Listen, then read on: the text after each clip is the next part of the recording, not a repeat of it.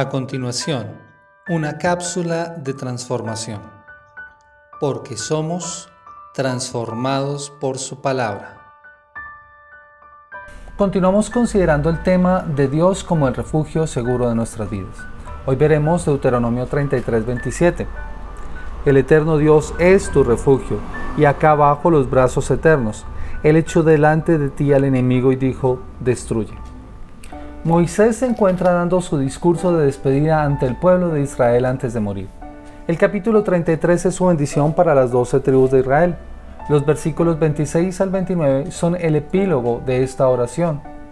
R.C. Sproul dice que en esta estrofa final ha bendecido los corazones del pueblo de Dios a través de los siglos. Moisés muestra a Dios como majestuoso, versículo 26, eterno, versículo 27, protector y proveedor, versículo 28. La gran bendición de Israel consistía en que Él era su Dios. Moisés habla al pueblo despidiéndose de ellos, pero mostrándoles lo que necesitaban saber acerca de Dios para lo que vendría para el futuro en ellos, pero hablándoles en presente. El eterno Dios es tu refugio. Dios les asegura que Dios es su protector seguro y que ellos podrían estar confiados. Para ello apela a uno de los atributos divinos, Dios es eterno. Lo que esto significa es que no tiene ni principio ni fin, que siempre ha existido y que siempre existirá, que no cambia porque el tiempo no le afecta como a nosotros y esto garantiza la fidelidad en el cumplimiento de sus promesas, porque eso incluye el pasado, el presente y el futuro y esto da seguridad a su pueblo, ya que el eterno Dios no se fatiga ni se cansa, como dice Isaías 40:28. ¿Es que no lo sabes? ¿Nunca lo has oído? El Señor es el Dios eterno, el creador de todo el mundo. Nunca se cansa ni se fatiga.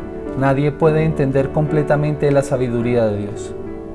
Por eso Moisés le recuerda al pueblo que este Dios eterno es su refugio. La palabra para refugio acá es la misma palabra para cueva, escondite, guarida, habitación y morada. Con esto Moisés les está diciendo que en Dios estarían seguros porque es un lugar al cual pueden acudir para protegerse, como una cueva en la cual refugiarse en medio de un paraje donde no hay seguridad o una morada donde pueden resguardarse del frío y las inclemencias del clima. El Dios que los ha cuidado en el pasado los guardará en el futuro. Él es el refugio, un lugar al cual acudir cuando estamos en peligro o para estar seguros, protegidos y resguardados. Moisés escribió, Señor, Tú nos has sido refugio de generación en generación, antes que naciesen los montes y formases la tierra y el mundo, desde el siglo y hasta el siglo, tú eres Dios. Salmo 90, versículo 1 y versículo 2. Al considerar este atributo y su consecuencia para nuestras vidas, Arthur Pym dice lo siguiente. Aquí tenemos una roca donde afirmar nuestros pies, mientras que un torrente poderoso arrasa con todo a nuestro alrededor. El carácter permanente de Dios está garantizado en el cumplimiento de sus promesas.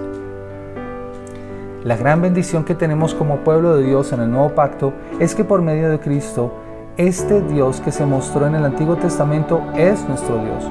Juan 1.12 nos da esta garantía, pero a los que creyeron en Él y lo recibieron, les dio el derecho de llegar a ser hijos de Dios. Si has puesto tu seguridad y confianza en Cristo como Señor y Salvador, puedes descansar en la promesa segura de que el eterno Dios es el refugio seguro de tu vida.